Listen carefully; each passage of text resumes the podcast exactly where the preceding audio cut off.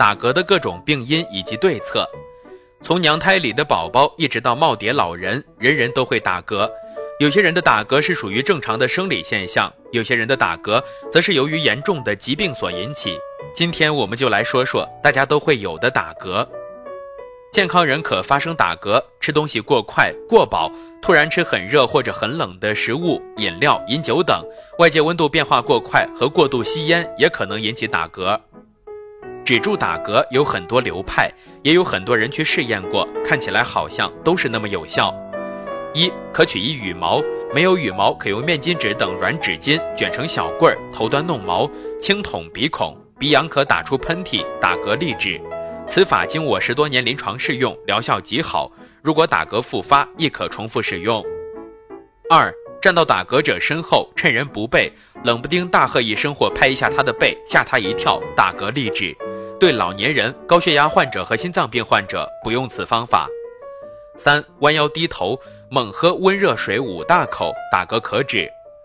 四，一个朋友在我面前不停地打嗝，我突然拉下脸来问他。你上次借我的那十万块钱什么时候还给我呀？朋友大吃一惊，问我我什么时候借过你的钱呀？不过他不打嗝了，这也是惊吓止住打嗝的流派。五，看到有人打嗝，可以出其不意的在他头上套一个塑料袋，把他脑袋包括口鼻一起包进去。这一招包含的道理有过度呼吸和惊吓两种功能，也可以让打嗝者自己对牢塑料袋不断呼吸，大口吸气，过度呼吸，一般打嗝就可以止住。六吃各种怪味儿，比如猛喝几口冷水、咬柠檬、喝醋等各种办法。七有些地方流行打嗝者头上顶一个倒扣的大碗，用筷子敲打碗底，听说效果也不错。不过我觉得碗摔破的风险还是比较大的，家里碗不多的人不建议用此方法。八深吸一口气，喝水，再把气吸足够，再喝水，吐气吐到底，喝水，再把气吐干净，再喝水。如此动作重复两三次，就可以止住打嗝了。温水或者冷水、茶、果汁、咖啡之类，只要不是喝下去不会马上产生气体的汽水饮料都可以。一般来说，以上方法只要一种，足够止住打嗝。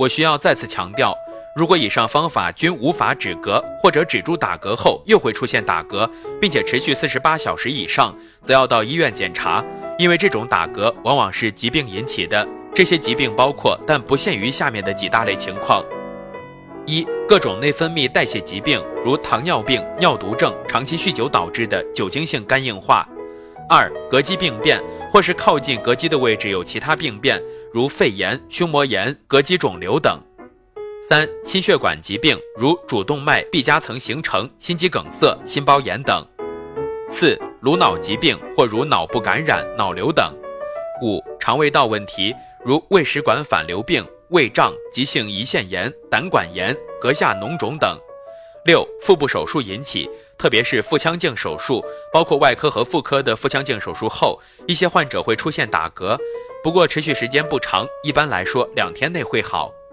七、药物引起，一些药物，比如地塞米松，可以引起一些人的打嗝。我自己就有切身体会，用了地塞米松后会不停的出现打嗝，一直会持续到几天以后药物完全代谢完为止。也就是说，如果持续时间超过四十八小时的打嗝，往往会有疾病上的问题，需要到医院去找医生检查或诊断治疗。毕竟，只要治疗好了原发疾病，才能彻底止住打嗝。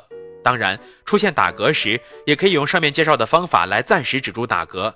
大家看明白如何对付打嗝了吗？